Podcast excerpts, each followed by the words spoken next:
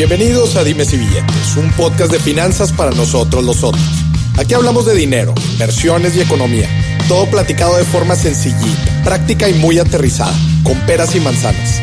Yo soy Maurice Dieck, un fiel creyente de que necesitamos educación financiera para tomar mejores decisiones en nuestra vida. Y también creo firmemente que juntas la educación e inclusión financiera son pilares fundamentales para que todos tengamos una vida mejor. Así que prepárate. 3, 2, 1. Empezamos. Señoronas, señorones, bienvenidos al episodio número 33 ya llegamos al episodio 33 de Dimes y Billetes con un tema calientísimo para todas las personas, dueñas, directores, operadores, lo que sea. Si estás dentro de una empresa, especialmente de una pyme, este tema te interesa. Escúchame bien. Episodio número 33, manejando el flujo de efectivo en los negocios. El flujo de efectivo, escúchame bien, es un tema importantísimo en los negocios y en las personas. Nosotros como personas dentro de nuestras finanzas personales, pues el tema de manejar nuestros ingresos y egresos es importantísimo cuando tomamos decisiones, cuando decidimos invertir a cierto plazo. Eh, en todas nuestras decisiones financieras es importante. Y bueno, pues en las empresas es fundamental, porque déjame, te doy algunos datos. Bueno, para empezar, la mitad de las pymes no sobrepasa del primer año cerca del 75% de ellas no sobrepasan los dos años. Sí, me escuchaste bien. Tres cuartas partes de las pymes no sobreviven los dos años. Y una de las principales razones de este problema es el mal manejo financiero. Y dentro del mal manejo financiero está el manejo de flujo, porque no es lo mismo vender que cobrar.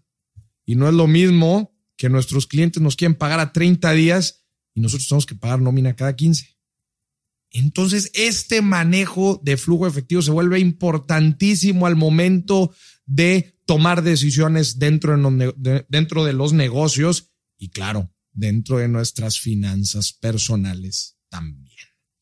Para esto, como ustedes siempre saben, me junté con el chingón de chingones que nos va a ayudar a desentrañar este tema del flujo de efectivo, Gabriel Bermúdez. Gabriel, bienvenido, qué gusto tenerte aquí. Oye, Moris, pues un gusto esta invitación. Estoy muy feliz de estar acá y debo decir que admiro todo lo que estás haciendo. Creo que es un tema muy importante de tratar y pues para mí es un honor estar hoy contigo y, reencontrarme después de ya varios años de estar, de, de estar lejos. Estoy muy feliz de estar acá hablando de este tema de flujo que yo creo que, en mi opinión, es el más importante de todos cuando hablamos de negocios, de pymes y de finanzas personales. Qué chingón, mi Gabo. Pues déjenme, les digo algo a los que nos están escuchando. Gabriel fue mi primer jefe. Acuérdense que yo, antes de iniciar mi movimiento educación financiera, fui consultor de negocios. Y Gabriel, la persona que está ahorita aquí en mi podcast, fue mi primer jefe. Justamente estabas en un proyecto de flujo, ¿te acuerdas? Así es. Bueno, más que primer jefe, estuvimos, yo estaba como gerente de proyecto en mi vida anterior como consultor y era un proyecto 100% de manejo de flujo. Entonces, creo que le estamos pegando al clavo. Al clavo. Y, y, me dio mucho gusto haber trabajado contigo y me da mucho gusto verte ahorita. Y, y ahorita es al revés, te veo ya como mi jefe Te admiro mucho todo lo que estás haciendo. Entonces, empecémosle. Muchas gracias, Gabo. Oye, Gabo, platícanos un poquito de ti, de tu trayectoria, en qué has estado metido, porque has estado, acabas de terminar tu maestría. Platícanos un poquito de ti. Claro que sí. Pues para empezar, soy colombiano. Entonces, por eso el acento. Y además tengo gripa, entonces por ahí van a escuchar cositas que pido disculpas de por medio, pero eh, me gradué en ingeniero industrial, estuve en consultoría tres años en donde conocí a, a, Morris y admiré mucho lo que hice. Hice una maestría, un MBA en Georgetown. Después estuve trabajando un tiempo con Amazon en, sus oficinas de Seattle y la pura verdad es que estoy enamorado de México. Entonces, no quería quedar viviéndome en Estados Unidos y estoy de vuelta aquí en, en México en un proyecto muy interesante con un fondo de capital privado. eh, enfocado en el sector de logística y muy emocionado con, con, con muchas oportunidades de crecimiento. Claro.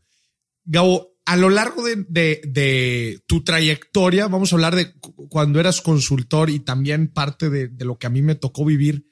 Cuando la gente me pregunta, oye, ¿y qué hace un consultor de negocios? Pues yo les platico, pues somos como los doctores de las empresas en donde te llegan las empresas, empresarios, directores con, con problemas y nosotros pues les ayudamos a estructurar la solución, les ayudamos muchas veces en la ejecución.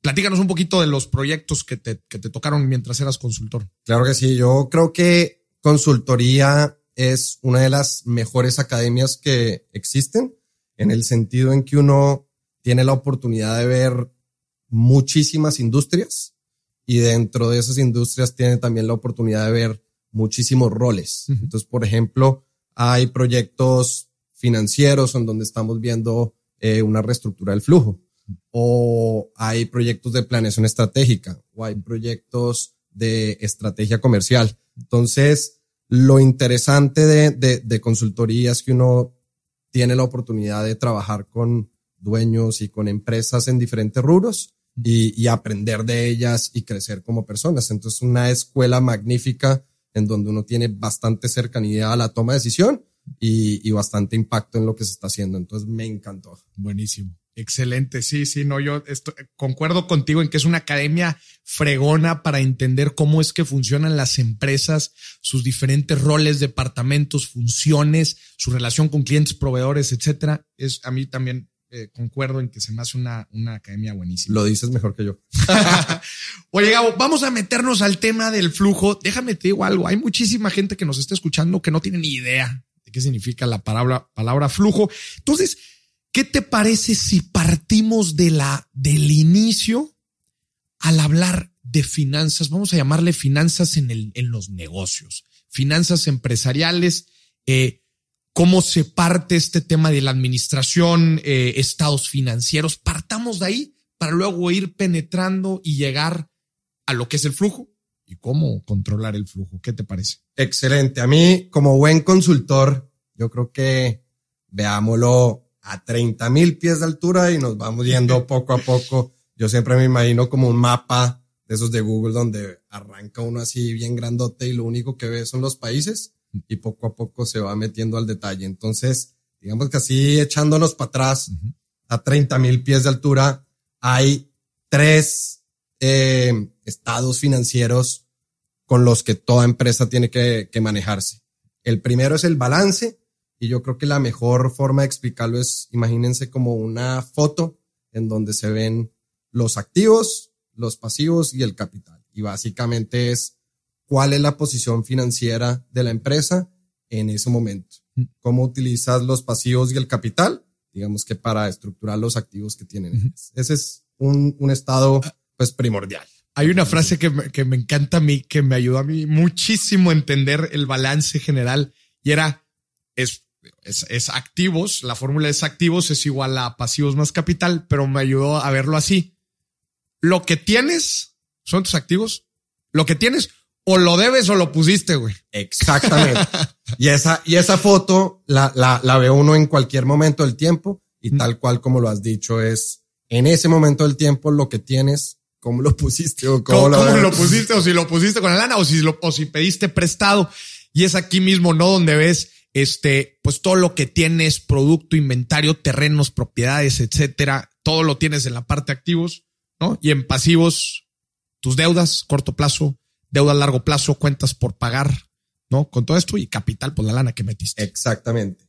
Ese es el primero. El segundo es el estado de resultados y yo creo que ese es el que la gente normalmente conoce más, que es básicamente tus ingresos menos tus costos menos los gastos. Y ese te ayuda, digamos que a tomar decisiones. Yo lo veo como una película, porque ese sí lo estás normalmente evaluando mes a mes. Eh, y, y ese te ayuda a tomar decisiones como qué tan rentable eres, qué diferentes áreas de negocio tienes, cuáles son más rentables que otras, dónde de pronto tienes mayor retorno de inversión y te da un poquito eh, de idea en, en estrategias de cómo aumentar los ingresos o disminuir los costos para hacer claro. que tu negocio sea rentable. Digamos que esos dos son los que normalmente eh, se acostumbran a manejar. Y en mi opinión personal, eh, creo que el tercero, que es el de flujo, normalmente lo ignoramos y yo creo que es el más importante de todos. Yo digo que si el balance general es una foto y el estado de resultados es una película, el de flujo es como Instagram.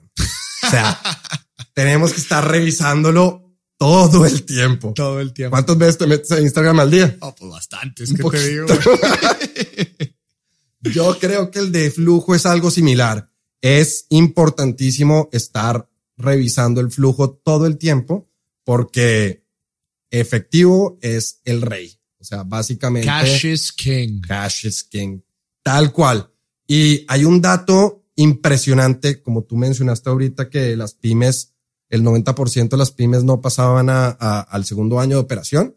Pues el factor más importante por el que una pyme eh, se queda sin negocio es porque sí que se queda sin efectivo.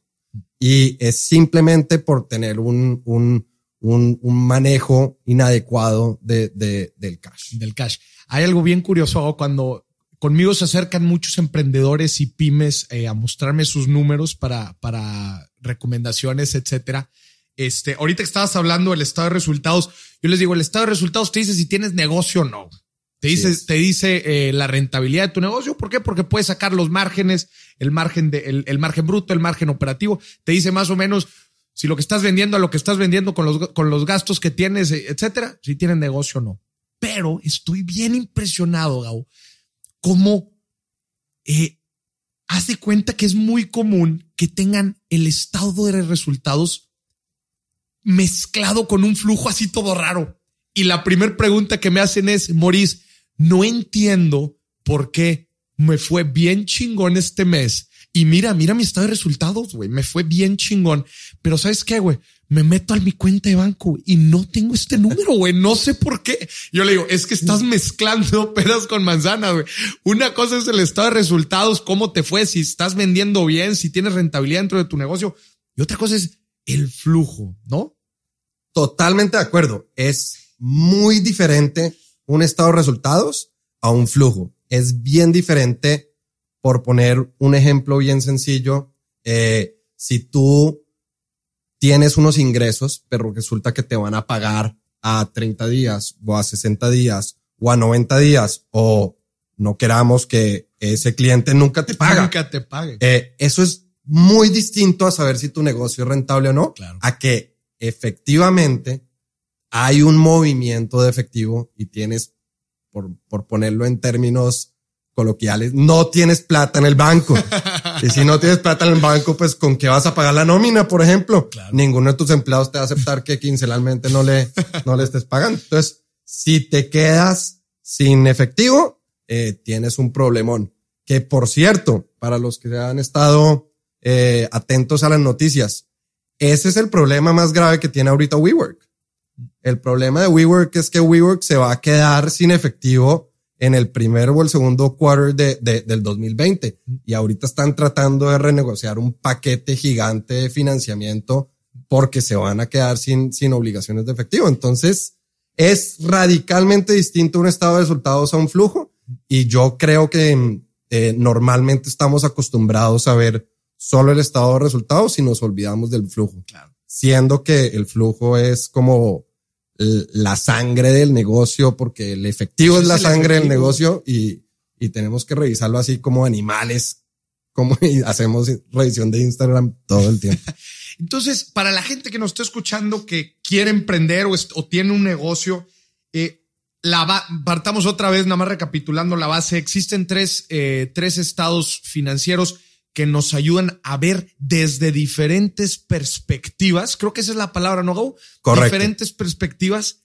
Eh, la situación financiera de mi negocio. Uno, la balanza general que nos dice los activos, las cosas que tiene un negocio y cómo las consiguió. Si las pidió prestadas o las, o las puso, ¿no? Esta famosa foto del balance. Número dos, el estado de resultados que nos dice qué tan rentable es mi negocio, lo que vendo, a cuánto lo vendo, los costos de venderlo, el resultado que me genera, resto después los gastos y eso me da pues mi rentabilidad en general del negocio, pero eso no me dice mis ingresos y egresos. ¿Qué quiere decir? La gente a veces no me lo entiende, Gabo, bien interesante. Cuando les digo ingresos y egresos, como que dice, ah, entonces, entonces lo que vendí. No, no, no, no. ingresos yo les digo, la lógica detrás de los ingresos y egresos es lo que salió de tu banco, güey, lo que entró. Sí, aquí la regla de oro es, ¿hay movimiento efectivo o no hay movimiento efectivo? Exacto. ¿Egresaste o no egresaste? Si se mueve tu efectivo, entra el flujo. Si no se mueve, no, no, no. Tú lo has dicho muy bien. Un, un ejemplo muy claro son las cuentas por cobrar versus cuando, cuando te pagan en efectivo. O para el otro lado, una cuenta por pagar versus cuando tú efectivamente le estás pagando a un proveedor. Me gusta tu palabra, efectivamente, valga la redundancia, es que efectivamente efectuaste el movimiento. Es correcto, la regla hoy es lo que yo creo que si, si puedo dejar un mensaje hoy es eso. Hay que pensar si hay un movimiento de efectivo, de plata, de dinero, de verdes, ahí es cuando hay que tener en cuenta si, si entra o no al flujo. ¿Cómo, cómo construir? Es uno de los también de los topes que veo que los empresarios se meten. ¿Cómo construir un flujo? Muy bien, pues aquí estamos ya pasando después de esta perspectiva a 30 mil pies de altura. Vamos a meternos un poquito más a jugar con los detalles. Entonces, un flujo efectivo tiene tres componentes. Eh, y yo creo que para explicar esto y al ser colombiano, eh, voy a tomar el ejemplo como si yo estuviera poniendo una tienda de café. Una tienda de café de la esquina, un poco más grande, eh, con algo de activos, pero, pero esta tienda tiene tres tipos de actividades. las primeras son actividades operativas. O sea, cuánto vendí, cuánto pagué y cuánto gasté. Entonces, hay que pensar en esas actividades operativas, cuántos son movimientos de efectivo de entrada y cuántos son movimientos de efectivo de salida un poco lo que venimos hablando. Eh, el, las segundas actividades son actividades financieras. Entonces, por ejemplo, si tienes deuda y estás pagando eh, amortizaciones de tu crédito, pues hay una, una salida de efectivo que le estás pagando a los bancos. O estás pagando intereses sobre, sobre las deudas que tienes, ahí también estás, digamos que, que, que pagando, pagando, digamos que esta financiación. Y lo mismo para el otro lado. Si tú, por ejemplo, recibes un crédito nuevo, vas al banco y pides prestado una nueva línea de crédito, pues te va a entrar. Te entra dinero. Un poco plata, exacto. Entonces, eso te va a ayudar para tener, digamos que, flujo, flujo positivo. Y como eso, hay varias actividades financieras con las que puedes jugar para, para arriba o para abajo. Ah, ah, hay, algunos casos aquí bien curiosos que me ha tocado ver, Este, eh, como te digo que muchas veces al no entender bien esto, los empresarios lo que hacen es hacen un estado de resultados medio mezclado y me ha tocado ver, por ejemplo, ahorita que estamos hablando del tema de, actividades financieras para ver el flujo, oye, pues piden un, piden un, un, crédito, ¿no? Entonces tienen, imagínate, pidieron 10 pesos. Y esos 10 pesos, pues, ¿en dónde los pones dentro del estado de resultados? Pues los ponen en venta, pues dicen, bueno, pues lo voy a poner por, por, no sé dónde va, pero lo voy a poner por mientras aquí, pues porque ahí es donde van lo que gano. Entonces, pues lo voy a poner en venta. O cuando pagan intereses, por ejemplo, lo ponen en gasto, pues dices, ah, pues, pues, lo voy a poner en gasto, ¿no? Dentro de mi, de mi estado de resultados. Y aquí lo bonito es que los tres estados de resultados que estamos hablando se empiezan como a hablar entre sí. O sea, por poner el ejemplo que tú, que tú pones, eh, el balance general entra a jugar un papel bien importante. O sea, cuando tú pides un crédito, en este ejemplo que pones, eh, eso entra como pasivo y, y, eso se ve compensado en la famosa eh, ecuación de la contabilidad con una entrada en, en, en, la, en la cuenta de cash en, en el activo. Entonces es bien bonito ya cuando uno tiene eh, estos tres estados de resultados bien claros, como ya contablemente se va, digamos que organizando todos los débitos y todos los créditos en cada uno de los movimientos que haces. Claro. También me gustaría eh, nada más puntualizar el ejemplo que creo que es uno de los más importantes. Eh, ahorita hablamos de actividades financieras, pero también de actividades operativas que lo mencionaba al principio. Una cosa es vender y otra cosa es cobrar y otra cosa es eh, em, que alguien me, me cobre y otra cosa es que yo pague, ¿verdad? Porque no todos los, no todos los, este, pues los gastos que yo tengo como empresa los estoy egresando o los estoy pagando mes a mes. Pues hay veces quizás tengo una línea de crédito o, otras veces, este, pues no pago mensual, sino pago bimensual, etcétera. Es bien importante otra vez dentro aquí del flujo. Acuérdense lo que, lo que queremos ver son eh, transacciones, movimientos de lana, ¿verdad? No, no, no gastos o venta. Eso va dentro, dentro del resultado. Totalmente de acuerdo. Pongamos un ejemplo. Creo que lo más fácil es, es un ejemplo. Imaginémonos nuevamente para, para utilizar mi tienda de café como ejemplo. Imaginemos que yo soy una tienda de café que le vendo café. Uno de mis clientes importantes es HB, por, por poner un ejemplo. Y resulta que yo le vendo a HB 100 pesos al mes. E, esa es mi venta. Pero HB tiene unas políticas de pagos súper agresivas y me paga a mí a 120 días. Entonces, cuando yo hago esa venta, en mi estado de resultados va como ingresos, claro. pero ese ingreso se ve compensado en el balance como una, como una cuenta por cobrar. Entonces, en el momento en que yo hago la venta, mi estado de resultados refleja ese ingreso, pero eso no significa que yo tengo el efectivo. Claro. Entonces, pasan estos 120 días de crédito que 120 días es bastante. Es bastante. No estoy diciendo que Chibi tenga esas políticas, estoy poniendo como ejemplo. pero, pero, pero si tiene una política, ah, digamos que agresiva de, de, pagos, pues pasa un periodo de tiempo que puntualmente casi que yo estoy financiando eh, a ese, a, a, ese cliente, por ponerlo así. Y en el momento en que se termina y HBF me hace, digamos que el pago de esos 100 pesos que me debía, yo, yo en balance lo que hago es que me entra efectivo y esa cuenta por cobrar que tenía pues se va a cero. Entonces ya se empiezan como a hablar los tres estados financieros de una forma muy bonita, contable, eh, pero lo que es importante es entender que es bien distinto ese momento inicial donde yo reconocí los ingresos eh, versus cuando me entró realmente la plata eh, 120 días después. Y, y, lo que quiero decir es que este es un ejemplo, pero como este hay muchísimos.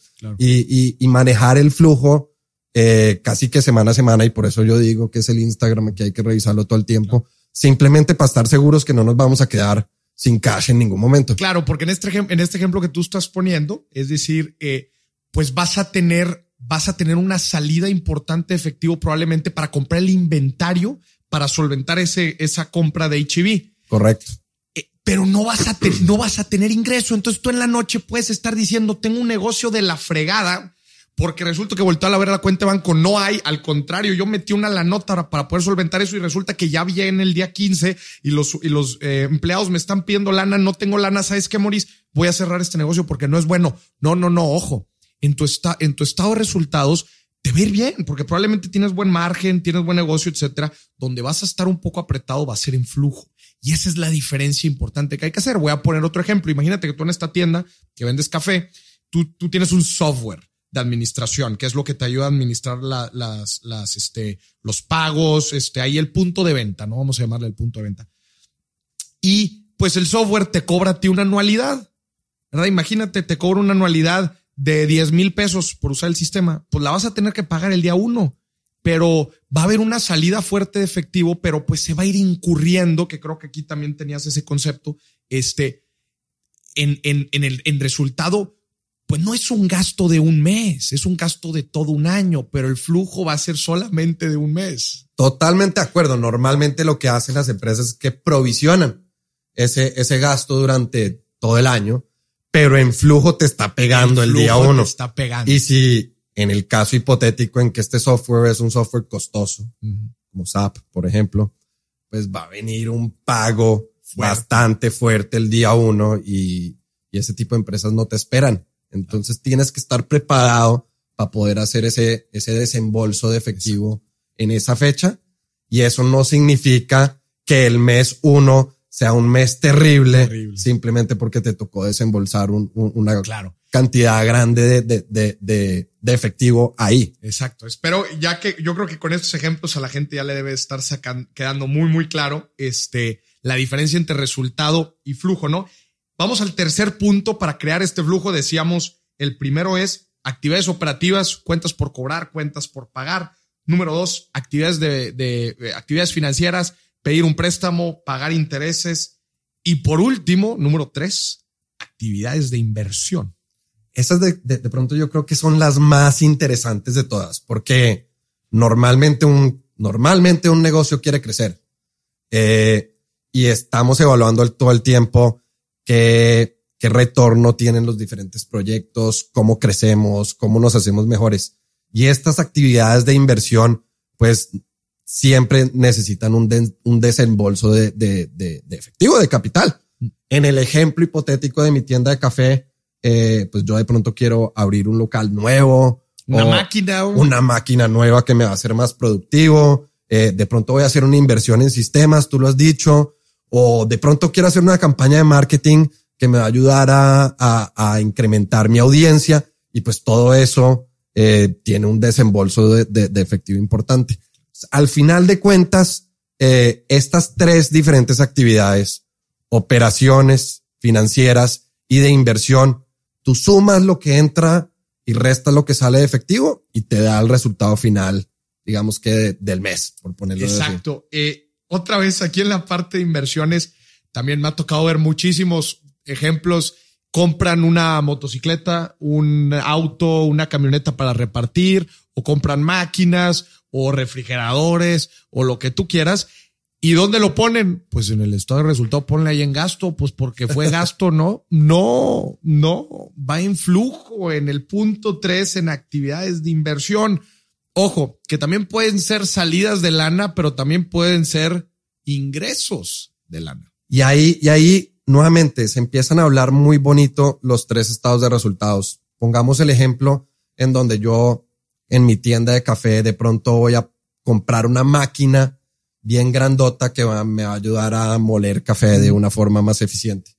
Eh, esa compra va en mi activo como propiedad y, y equipo. Claro. Entonces, haz de cuenta como que sale efectivo, pero entra mi activo. Entra no activo. se me, no se me va al costo y no se me da gasto dentro de, dentro de mi estado de resultado. Entonces es bien bonito cuando entendemos cómo se hablan estos tres estados financieros y sabemos eso, el hecho de que yo compré una máquina en este mes, en el mes uno, eso no significa que mi resultado del, de, del mes uno sea negativo. Sea negativo. Simplemente estoy haciendo una inversión claro. para, para crecer y eso debería estar reflejado en el balance en donde sale efectivo y entra como activo una máquina claro. chingona. Y ahí importante también en lo que decías del balance, pues a final de cuentas los activos, regresamos, es, es lo que tienes. Entonces, pues si tú tienes una máquina, pues tienes ahí un activo importante. En caso de que llegue, te quiebres o te quieres deshacer de activos, pues ahí hay lana que tú tienes, ¿no? Creo que eso también es importante para ver lo que cada uno de los estados de financieros es correcto. Haciendo. Y para ir un pasito más allá, de pronto esa máquina eh, la puedes financiar de dos formas. Puede, puede que tu misma operación estés reinvirtiendo para crecer. Eso sería magnífico. Eh, dentro de las actividades operativas que estábamos hablando o puede que esta inversión la estés financiando dentro de las actividades financieras. Puedes que estés pidiendo un préstamo para, para comprar esta máquina o puede que estés levantando capital claro. para comprar la máquina. Y es bien bonito cuando tenemos separado las actividades operativas, las actividades financieras y las actividades de inversión, porque sabemos exactamente qué está pasando y cómo se está comportando nuestro flujo. Claro, ¿no? Cada, y porque cada uno tiene su, su propio objetivo, ¿no? Cada una de estas. Y al final, entonces, digamos, ¿cuál, Boris, cuál es el resultado del flujo efectivo? Pues flujo libre de caja. Tal cual. Lo que, lo que, eh, lo que tienes de efectivo en ese, en ese mes. Y pues si lo acumulas, si haces el ejercicio acumulado, pues te debe, te debe, eh, debe de resultar en, en resultado de caja o caja final, que es el número que debes de tener en tu cuenta de banco. La palabra mágica es, las palabras mágicas son conciliación bancaria. conciliación bancaria. La cuenta del banco no miente. Exacto. Tienes que tener eso ahí. Es correcto. Entonces, normalmente lo que yo recomiendo es, es un ejercicio de, son cuatro pasos. Bien, bien, bien sencillos. No, nada más antes de entrar a eso, porque creo que, creo que ya te ibas a meter al tema de controlar el flujo, ¿verdad? Un poquito, sí. Bueno, nada más, nada más para terminar el, el tema de, del flujo arriba, el, creo que es bien, bien interesante también hablar sobre eh, las depreciaciones. Creo que nos, nos ayuda también a, a, a ver este tema del flujo y entenderlo a diferencia de los otros estados. Las depreciaciones son un tema apasionante porque una depreciación no tiene una salida de efectivo. Exacto. No, en ningún momento, seguir con el ejemplo de mi tienda de café en donde yo compré una máquina que me está ayudando a, mo a moler café, además está quedando delicioso. Eh, esa máquina costó 10, por poner un ejemplo, 10. por hacer fácil la matemática. Y, y la voy a depreciar durante 10 años de una forma lineal. O sea, todos los años del precio un precio. Nada más para que entienda la gente, la depreciación es el, la pérdida de valor del, del activo. ¿no? Es correcto. La teoría es que a medida que pasa el tiempo, pues ese activo ya no es nuevo. Ya no es nuevo. Entonces está perdiendo valor. Mm. Y, y, y, llega un punto donde ese activo vale cero, porque su vida útil se acabó. Y teóricamente, si uno quisiera vender ese activo en ese momento, pues nadie le va a uno a dar nada por ese activo porque claro. ya está totalmente, de digamos que su vida útil, su se, vida acabó. útil se acabó. Eh, en este caso, nuevamente, de mi máquina, eh, digamos que durante 10 años, pues ya se usó y ya no funciona, eh, no da vueltas y lo que sea. Entonces, poco a poco, digamos que ese activo está perdiendo valor. Claro. Eh, entonces, en el año uno, mi activo vale 10, que eso fue lo que compré, uh -huh. pero como lo voy usando poco a poco, de pronto en el año 2 ya no vale 10, sino vale 9, y en el año 2 vale 8, y así poco a poco hasta que llega a valer 0. Y eso es importante, Gabo, reflejarlo en uno en la balanza, porque Correcto. pues yo compré un activo de 10, pero al siguiente año ya no tengo un activo de 10. Correcto. Ya tengo un activo de 9, por ejemplo, y también es importante reflejarlo en el estado de resultados. Correcto. Pero lo más importante es que no hay un movimiento efectivo. Exactamente. O sea, hay una ejecución dentro de, o sea, perdón, se ve reflejado en el estado de resultados porque es importante verlo porque después de los 10 años, Gabo, vas a tener que tú comprar otra máquina. Así es. ¿Verdad? Y si no lo prevés, de repente te va a caer la noticia de, oye, jefe, hay que comprar una nueva máquina. Y si no tienes efectivo, ¿qué pasa? Ay, oye, pero espérate, yo no estaba viendo eso, que estábamos perdiendo valor dentro de nuestro activo. Entonces, tiene un impacto en nuestro estado de resultados, pero luego se compensa en nuestro flujo porque no salió efectivo. Es correcto. Y hay un tema importantísimo que no hemos tocado, es que la depreciación te ayuda como, como costo y por ende pagas menos impuestos. Claro. Por ejemplo, hay estrategias en donde te dejan o hay incentivos que hay veces pone el gobierno en donde te dejan depreciar todo en el año uno. Mm. Entonces lo que estás haciendo es que todo el costo se lo estás poniendo en el año uno mm. Eh, y por ende vas a pagar menos impuestos en el corto plazo y estás como pateando un poco esos, esos pagos. Entonces la depreciación es un, digamos que un tema, apasionante que te ayuda, pero al final de cuentas la depreciación no, no tiene un movimiento efectivo. Entonces normalmente tú quitas depreciación para pagar, digamos que para tenerlo en cuenta en los pagos de impuestos, uh -huh. pero cuando estás revisando flujo, digamos que se la vuelves a poner para, a poner. Por el, para compensar en el hecho de que no hay una salida, no de, una salida de, de, de, efectivo. Gabo, ya nos quedó claro. Aquí analizamos los tres estados financieros, analizamos su importancia, las diferentes perspectivas que nos dan para entender financieramente nuestro negocio. Eh, ya nos quedó claro cómo armarlo, ¿no? Cómo van haciendo en estas actividades operativas financieras e inversión lo que en verdad efectivamente sale o entra de lana.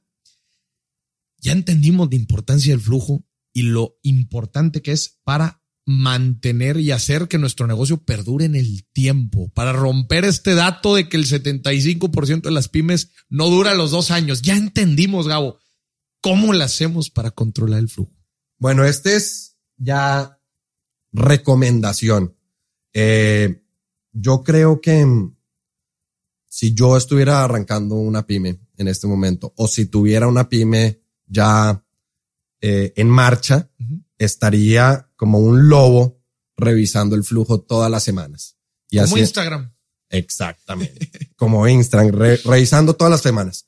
Y, y me armaría un Excel en donde tiene esto que estábamos hablando, las actividades operativas, las actividades financieras y las actividades de inversión para tener bien claro qué está pasando de un momento a otro. Y son cuatro pasos muy sencillos para controlarlo. Todas las semanas, los lunes a las 8 de la mañana. Pregunta, Gabo, ¿qué significa controlarlo? Controlar es monitorear. Em, es diferente, es, es distinto saber que existen herramientas y saber que existe un estado que se llama flujo y saber que es algo que lo, que lo están haciendo las empresas a activamente estar revisándolo y utilizar un, un flujo como una herramienta de toma de decisiones. Para mí, controlar es, lo estamos todo el tiempo monitoreando y estamos utilizando un archivo de flujo como herramienta de toma de decisiones. Buenísimo. ¿Cuáles son estos cuatro pasos? Entonces, los cuatro pasos, bien sencillo. Paso número uno, necesito saber cuánto efectivo tengo disponible hoy. Okay. Entonces, imaginémonos que en mi tienda de café yo me volteo y tengo 10 pesos. Entonces ya sé que hoy tengo 10 pesos en mi de cuenta de banco hay 10 pesos. Eso es lo que hay. Tengo 10 pesos de efectivo hoy. Paso número dos. Reviso durante una semana qué pasó en mis actividades operativas. Uno en mis actividades financieras, dos, y en mis actividades de inversión, tres. Para poner un ejemplo, arranqué con 10 pesos y resulta que en esa semana eh, unos clientes me dieron otros 10 pesos. ahora tengo 20. Fueron ahí a comprar a la tienda, dijeron, ay, qué bonito café. y me dieron efectivo. Ahora tengo 20.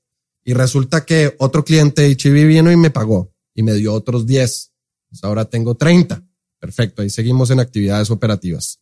Pero resulta que durante ese periodo de tiempo también tuve que pagarle a mis empleados y mis empleados eh, me cuestan otros 10, por poner ejemplo.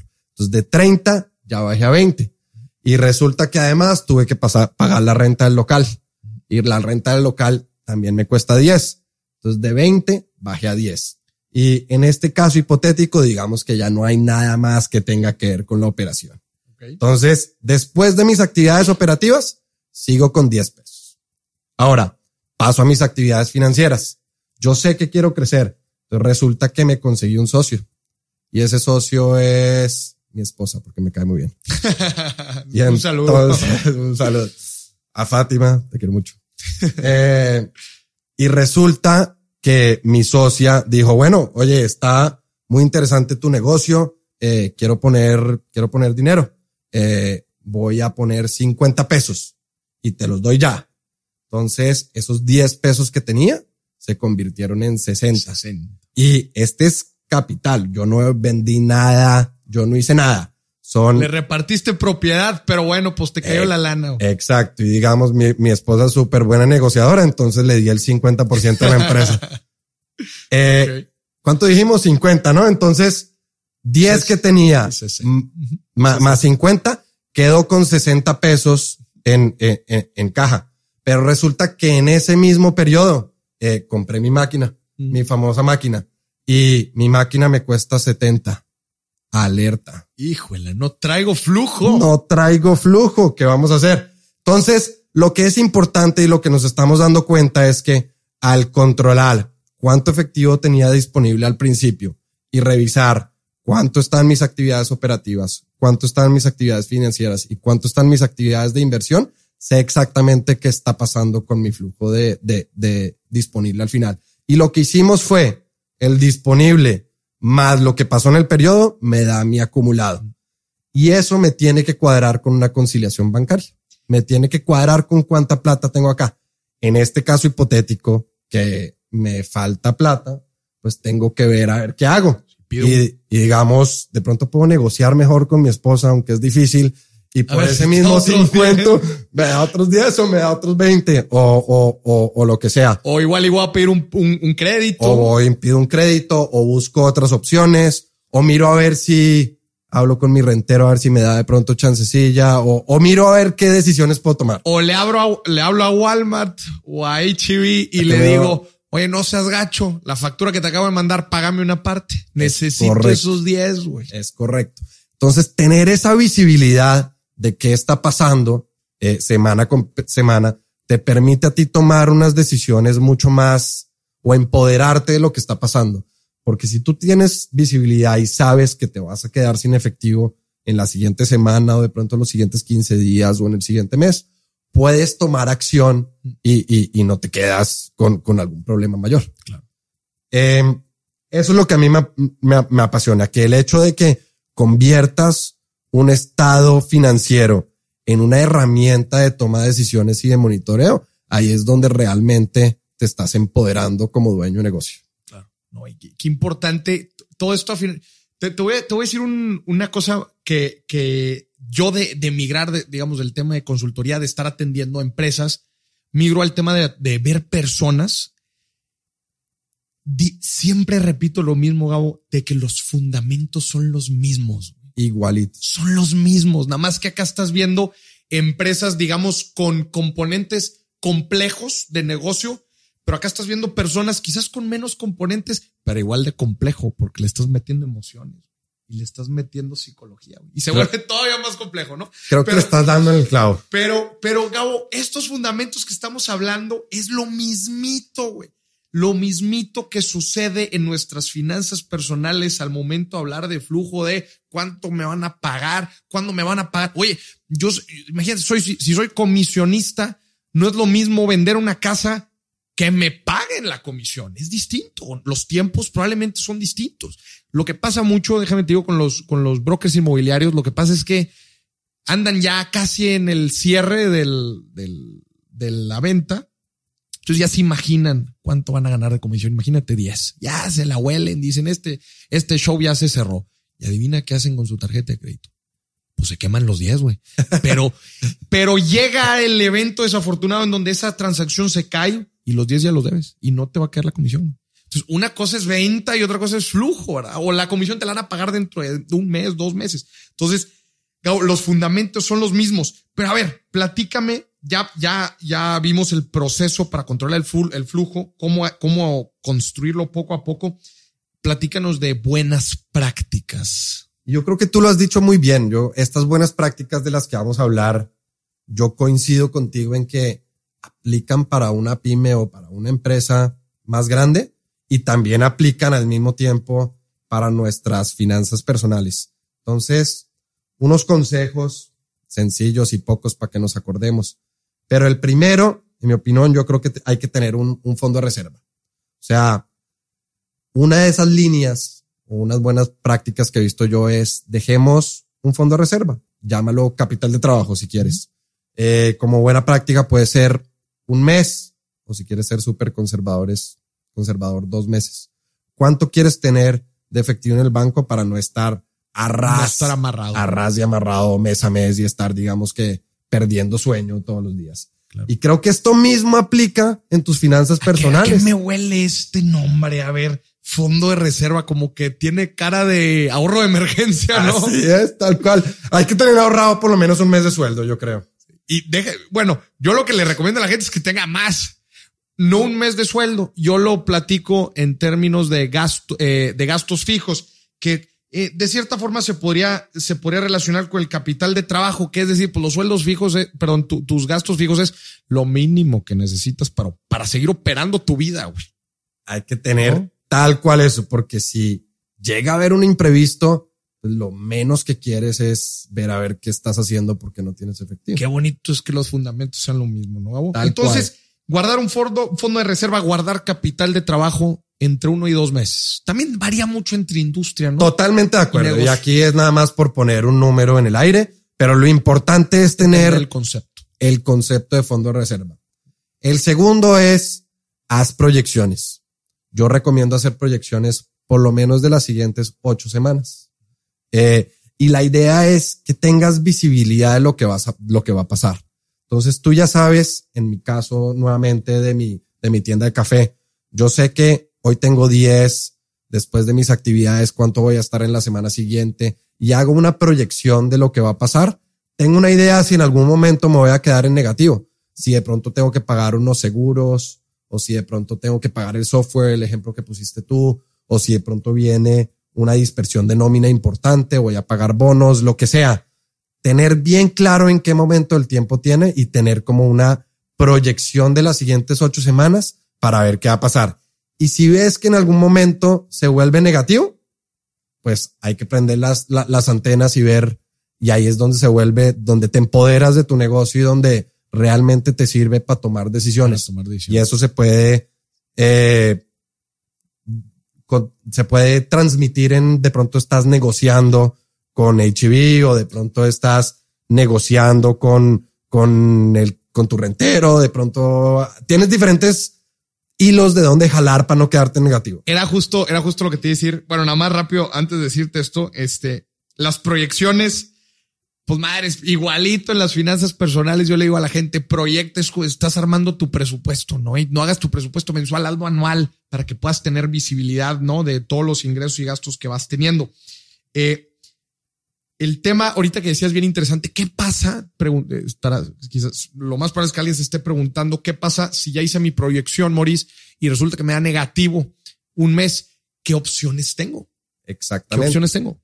Entonces, lo lindo de hacer un flujo bien hecho es que tienes bien claro cuáles son tus actividades operativas, cuáles son tus actividades financieras y cuáles son tus actividades de inversión. En mi caso, donde yo dije que iba a comprar una máquina que me iba a ayudar a moler. De pronto, si ese mes se ve muy negativo, pues postergo eh, la compra un mes más. O de pronto le hablo a la persona que me la va a vender y le digo, oye, ¿sabes qué? No te la pago en un, en, de contado. En, de contado. De pronto negocio con, con esa persona que me dé 30 días de crédito o hago dos pagos distintos o diferentes formas y ya en tu flujo dices, a poner el ejemplo en donde lo dispersé en dos pagos distintos, pues uno va en la semana uno y uno en la semana dos y ya, ya, ya vuelvo a estar positivo. Te permite tener todo el panorama. ¿Qué vas a hacer en tus actividades operativas? ¿Qué vas a hacer en tus actividades financieras? ¿Qué vas a hacer en tus actividades de inversión para que no estés negativo? Gabo, importante también tener el detalle de cada uno de estos tres rubros que platicabas, tener el detalle, porque ese detalle es ahí donde vas a poder tomar decisiones. Por ejemplo, si tú al momento de estar en flujo te das cuenta que las actividades operativas son las, son las que te están amarrando y te das cuenta que específicamente es el rubro de cuentas por cobrar en donde estás amarrado, de pronto empiezas a decir, ¿sabes qué? Cambian las políticas de crédito a mis clientes. Las voy a cambiar. Y ya, ¿por, ¿por qué? Porque simplemente no puedo estar dando tanto crédito. O si las cuentas por pagar te están, este, oye, no estoy haciendo tanto uso del, tema de, cuentas por pagar, pues quizás trato de platicar con mis proveedores para ver a qué términos puedo negociar esto, ¿no? O tú dijiste también, financiar, oye, pues igual y me puedo financiar para tener un poquito más flujo y ayudarme, o la inversión, oye, quizás lo puedo hacer a pagos, o quizás, no sé, llegar a algún descuento, etcétera. Ahí es donde este tema agarra poder. O sea, de nada sirve hacer un flujo una vez y olvidarse de él. Por eso es que digo yo que el flujo es como el Instagram, porque todas las semanas está cambiando. Todas las semanas están pasando cosas distintas. Entonces, el hecho de que tú lo estés revisando todo el tiempo y estés haciendo esta conciliación bancaria, te permite tomar estas decisiones. Y hay infinidad de cosas que puedes hacer. Tú has mencionado algunas, pero creo que no puedo estar más de acuerdo con lo que estás diciendo. Hay muchas empresas en donde yo he estado y, por poner un ejemplo, el problema está en la cartera vencida. Literal, tienen el estado de resultados está súper sano, el balance general está súper sano y no hay flujo simplemente porque los clientes no pagan. Resulta que la cartera vencida está arriba del 60%, del 70% y además tenemos políticas de 30 a 60 días. Entonces, si tienes políticas grandes y además tienes cartera vencida en donde no te has pagado, pues, esto te da herramientas para tomar decisiones y para pegarle eh, para pegarle ya a tus, a, tu cash del día a día. Déjenme, les, les quiero dar un ejemplo aquí a la gente nada más para que se les abra todavía más la mente. Entonces, a ver, Mauricio y Gabo, si yo tengo un negocio y mis clientes me están pagando de contado y yo a mis proveedores les pago a 30, 40, 60 días, como lo hacen muchas cadenas de supermercados, eso significa que si yo vendo un millón de pesos y mis gastos, pues sí tengo gastos, pero acuérdate que el egreso es a 60 días, significa que yo puedo invertir a bajo riesgo en CETES, llevarme un ingreso extra. Tienes un negocio, una belleza. Tienes un negocio que es una belleza porque yo puedo invertir esa lana a bajo riesgo, asegurarme que voy a tener un rendimiento extra que no es natural de mi, de mi operación y luego le pago a mis De hecho, vámonos al caso todavía más extremo. Hay negocios, por ejemplo, negocios de suscripciones o negocios donde tú pagas, donde tú vendes bonos de regalo. Y en ese caso, casi que te están pagando por adelantado algo que ni siquiera has entregado.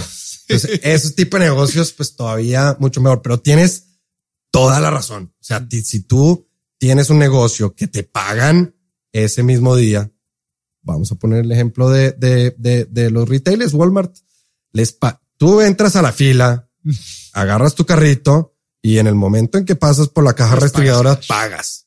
En efectivo, con, con, tarjeta, lo que sea, pero pagas. pagas. Y resulta que ellos se voltean y tienen políticas de con sus proveedores bastante más agresivas. Pues, Entonces tienen un negocio bastante bonito. Yo en mi tienda hipotética de café eh, quisiera tener una, una línea donde le, le, vendo al público. Entonces, como Starbucks o como cualquier tienda de café, en donde entran mis consumidores y me pagan en el momento. Entonces es una maravilla. Y tú quizás al cafetalero, que quién sabe dónde está, pues quién sabe cuáles vayan a ser tus políticas, pero pues quién sabe si la vayas a pagar en ese momento. Pues claro que no. No, o tú en la fila de Walmart, pues tú llevas ahí tus frutas y verduras y tú le estás dando la lana a Walmart de contado por esas frutas y verduras, pero pues a su proveedor Walmart se los va a devolver en 30, 40 días. Deja tú, hay empresas como Google y Apple que tienen un problema totalmente diferente o sea, tienen poquito, tienen demasiado cash. De hecho, me, me, me, me dio una sorpresa interesante. Creo que fue el mes pasado.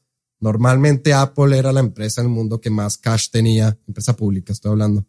Y hace, hace unas semanas Google la pasó. Pero está interesante porque ellos ya tienen otro tipo de problemas. Porque pues si tienes demasiado cash, tienes el problema que tú estás diciendo ahorita. Pues en qué lo invierto. O sea, si lo tengo aquí quieto, no me sirve nada. Eh, recompro acciones o lo invierto en, eh, en alguna empresa o lo coloco. ¿Qué hago? Eh, qué rico tener ese problema. ¿Qué se hace cuando se tiene demasiado dinero? ¿Qué se hace cuando tienes demasiado, demasiado efectivo en la caja?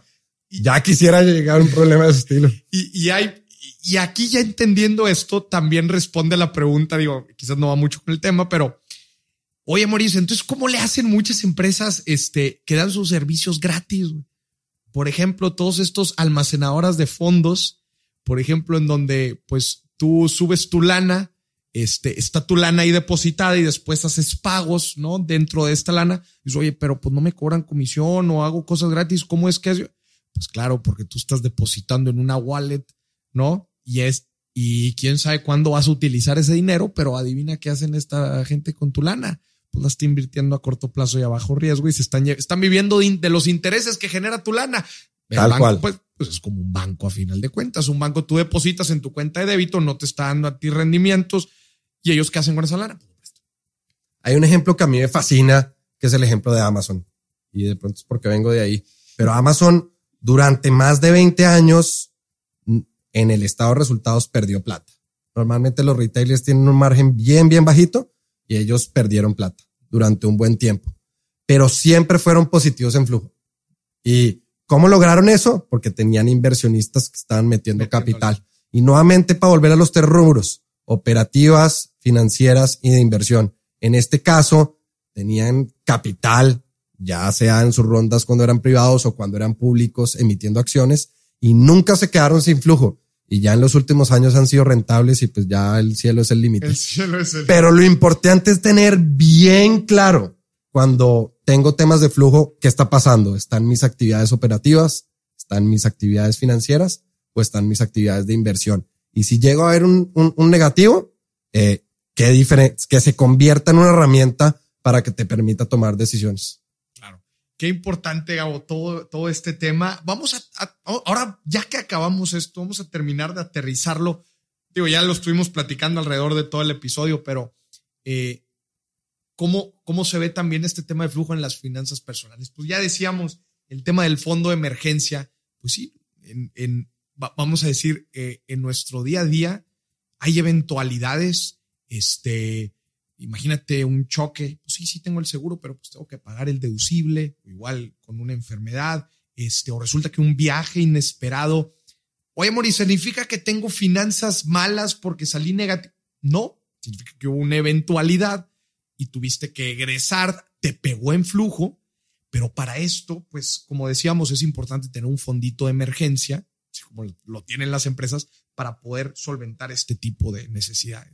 Totalmente de acuerdo. Todas estas buenas prácticas que les estoy diciendo, yo tengo unos Exceles personales en donde estoy haciendo tal cual estoy. Me molestan un poco mis hermanos y, a veces porque soy ñoño con ñ mayúsculas y soy un nerd gigante y estoy haciendo conciliación de mis finanzas personales todas las semanas. Todas las semanas reviso cuánto tenía en el banco, qué pasó esa semana y cómo me voy a proyectar, porque no me quiero quedar sin efectivo. Yo tengo obligaciones, tengo que pagar la colegiatura de, de, de, de, mi hija, pago renta, tengo un poco de obligaciones y muchas veces pasan estas eventualidades, como dices tú, en donde a mí me pasa mucho, por ejemplo, que, o no mucho, pero hay veces pasa que mi hija se enferma y hay que pagar pues la consulta médica. Y tengo que estar tranquilo que tengo lo suficiente, que estoy lo suficientemente sano eh, financieramente para, para poder cubrirlas. Qué bueno que lo mencionas, Gabo. Las finanzas sanas te dan paz. Te dan paz, te dejan dormir con tranquilidad y ese fondo de reserva o tú lo has dicho, creo que tu recomendación es un mes o dos meses de, de tus cosas. Yo le digo hasta tres. o tres meses todavía mejor. Eso te va a dar paz mental, paz mental que es lo más importante. Nada peor tener que pagar una deuda de una tarjeta de crédito y no saber de dónde vas a sacar la, la, la lana. O llega un tema en tu trabajo, güey, y de repente el ingreso que tú tenías contemplado, güey, pues resulta que no lo, tienes que eh, realocarte a otro trabajo y, pues bueno, de perdido tienes tres meses de gasolina, güey. Correcto. Y, y eso yo creo que es fundamental. A mí se me hace el, sinceramente, así como lo dijimos ahorita, que el flujo es el, el tema en las pymes, la gente no termina por entender que el ahorro de emergencia es el tema para tener salud financiera. Yo no puedo recomendar más eso. Creo que coincido contigo en los tres meses y nuevamente, para mí, y así me molesten mis hermanos y mis esposos, yo soy un adicto a revisar mi flujo en mis finanzas personales. Las estoy revisando todo el tiempo para estar seguro que, que no pasa nada y si llega a pasar algo, porque hay momentos donde veo que, que se vuelve negativo, pues eso se convierte en una herramienta eh, para tomar decisiones. Eso se convierte de pronto, tomo la decisión que el siguiente mes voy a recortar un poquito en mis gastos. De pronto no voy a salir tanto a comer afuera o, o de pronto... No hay lana para hacer un viaje. No hay lana para hacer un viaje, lo que sea, pero simplemente me da la tranquilidad de, de, que no me voy a quedar sin, sin efectivo. Claro. Y ahorita mencionabas también el tema de la conciliación. Dentro de las finanzas personales también se, se recomienda muchísimo hacer conciliación. De Yo la hago todas las semanas. todas las semanas. ¿Cuánta lana tienes en el banco? ¿Cuáles son los saldos en tus tarjetas de crédito? Si tienes crédito hipotecario, si tienes algún otro crédito, conciliación bancaria. Inclusive yo le digo a la gente, haga conciliación con sus reportes de crédito especial. Saca tu reporte de crédito especial para ver cómo andas. Totalmente. Es que es un espejo. O sea, creo que en las finanzas personales también puedes ver cuáles son tus actividades operativas. Entonces, cuáles son tus ingresos, en este caso, un sueldo, cuáles son tus costos, pues tienes que pagar, en mi caso, la colegiatura, la renta, la comida, etcétera, etcétera. Esas son tus actividades operativas. Después, ¿cuáles son tus actividades financieras? Tienes que pagar un préstamo, eh, de pronto le pides prestado a tu mamá o a tu papá y es como si te estuvieran dando plata o lo que sea. Y por último, ¿cuáles son las actividades de inversión? Yo veo, por ejemplo, un viaje como una actividad de inversión. Claro, claro. o, o, o de pronto quiero estudiar o, o de pronto quiero aventurarme en abrir un negocio, lo que sea. Si tienes bien claro cuáles son tus actividades operativas, cuáles son tus actividades financieras y cuáles son tus actividades de inversión en finanzas personales y estás haciendo conciliación bancaria como un perro y además tienes un fondo de reserva, eso a mí me deja dormir muy lado, tranquilo. Oye, Gabo, y qué importante tener todo esto que estás diciendo para el momento de tomar. Esta es una pregunta también que se hace mucho la gente. Maurice, ¿cuánto me puedo endeudar? Y sabes qué? No me gusta que la gente espera una respuesta de- Monetaria. de, buró, número. de buró. Mm, Y deja tú, mm, de porcentaje también. Mm. Es decir, oye, y les preguntas por un, por un presupuesto que para mí el flujo es un presupuesto. A final de cuentas, en las finanzas personales termina siendo un presupuesto. Oye, ¿cuánto te puedes endeudar? Enséñame tu flujo. Totalmente de acuerdo. ahí ¿Cuánto te vas a poder endeudar? ¿A cuándo? Oye, si va a llegar un momento futureándole, pero no, no nada más futurés eh, la deuda, futurea gastos, gastos extemporáneos. ¿Qué otros- pasa si te quedas sin trabajo? ¿Qué pasa si te Si quedas te sin quedas sin trabajo, vas a poder pagar esa deuda o no vas a poder pagar. sucede mucho o que la gente no quiere hacer la tarea, no quiere arrastrar el lápiz. Y yo en verdad quiero invitar aquí a la gente, así como estamos haciendo el ejercicio de hacer el flujo efectivo en los negocios, hagamos el ejercicio de hacer el flujo efectivo en las finanzas personales para tomar mejores decisiones. No puedo estar más de acuerdo. Si le dedicamos al día dos horas, tres horas a Instagram, no sé cuánto le dediques tú, tu teléfono te lo da, pero hipotéticamente le dedicas a, a- al día dos horas, esos son mínimo 10 horas, 12 horas a la semana que le dedicas a Instagram, que le dediques una. Yo uso los domingos en la tarde, pero que le dediques una hora sagrada a cuáles son tus actividades operativas, cuáles son tus actividades financieras, cuáles son tus actividades de inversión, hacer conciliación bancaria, revisar los estados de tus tarjetas de crédito eh, y tener esa tranquilidad. Si proyectas eso a la siguiente ocho semanas o, o lo que sea a futuro, te va a dar toda la tranquilidad para saber cuánto me puedo endeudar. Si me endeudo en este monto y pierdo mi trabajo, eh, lo voy a poder seguir pagando. O quiero cambiar de casa, pero voy a pagar un poquito más de renta. Lo voy a poder hacer, no voy a poder hacer. Pero la única forma de hacerlo es teniendo bien, bien claro en esas proyecciones. O sea, si yo ya sé que quiero cambiar de casa eh, para una casa de pronto un poquito más grande, le va a pegar en mis actividades operativas y resulta que voy a duplicar el costo de renta, pues tengo que tener la tranquilidad que sí lo voy a Que poder pagar. hacer.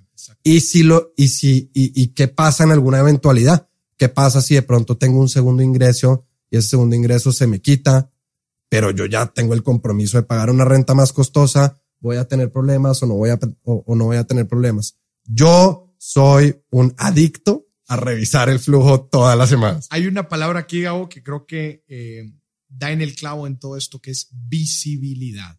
Y hay una frase que me encanta a mí cuando hablamos de, de visibilidad y de conciencia financiera, a final de cuentas, es no se puede mejorar lo que no se mide. Totalmente de acuerdo. Totalmente. Es más, yo me preguntaría si no sé cuánto me puedo endeudar, no sé cuánto crédito puedo tomar, es porque no tengo visibilidad. No tengo visibilidad. Si uno hace este ejercicio y sabe exactamente cuánto le pega en cada una de estas actividades, tiene visibilidad y va a poder eh, responder esa pregunta muy fácilmente. Excelente, Gabo. Pues no manches, la neta es que ahorita platicábamos, es, es un tema apasionante el del flujo, la visibilidad y, la, y cómo habilita a uno, eso es, creo que es una palabra bien importante, habilita a uno a tomar mejores decisiones con su dinero porque tiene visibilidad, ¿no? Te quiero agradecer muchísimo que hayas estado aquí. Y como siempre me gusta terminar estos episodios con tres cosas bien tangibles y bien aterrizadas de cómo pueden empezar a mejorar su visibilidad del flujo, cómo pueden construir un flujo tanto en su vida como en su negocio. Bueno, Maurice, pues primero un gusto, o sea, muy feliz de estar acá contigo. A mí este tema del flujo me apasiona. Como ya dije bastantes veces, soy un adicto a revisarlo en mis finanzas personales y soy un adicto a, a revisarlo con, con los negocios con los que trabajo normalmente, cuando, tanto cuando estaba en consultoría, ahorita donde estoy y muy seguramente en cualquier aventura que, que me traiga a, a futuro. Pero si pudiera dar tres temas para cerrar, los más importantes. Número uno, armen ese Excel, actividades operativas, financieras y de inversión, proyectando las siguientes ocho semanas y hagan conciliación bancaria. O sea, tengan bien claro cuánta plata tengo hoy, qué pasa en ese periodo de tiempo y que cuadre la conciliación. Y por último, ya lo dijimos, el fondo de reserva, el fondo de reserva, capital de trabajo, como quieras llamarlo, importantísimo, tanto en la empresa como, eh, en, las como en las finanzas. Exactamente. en, en la vida como en los negocios, ¿verdad? Así es, tal cual. Pues muchísimas gracias, Gabo. Qué gusto, en verdad, qué placer tenerte aquí, estar platicando de estos temas tan fregones que ayudan a la gente a tomar mejores decisiones en su vida y en su negocio. Y muchísimas gracias a ti que nos estás escuchando. Espero que toda esta información te ayude, te habilite a tu negocio a crecer, a crecer tu negocio y a crecer a ti como persona. Muchas gracias, un placer. Muchísimas gracias. Esto fue otro episodio de Dimes y Billetes. Hasta la próxima. Inversionista, en un momento volvemos con el episodio. Los seguros son una inversión que tienes que hacer sí o sí. Por suerte, Liverpool tiene un centro de seguros en donde encontrarás el perfecto para cualquier etapa de tu vida. Puedes estar tranquilo, ya que estos seguros cuentan con el respaldo de las mejores aseguradoras. Además, es muy fácil contratar en cualquier tienda Liverpool o en liverpool.com.mx. Ahí encontrarás toda la gama de seguros que tienen para ti. Invierte en ti y en tu tranquilidad contratando en el Centro de Seguros Liverpool.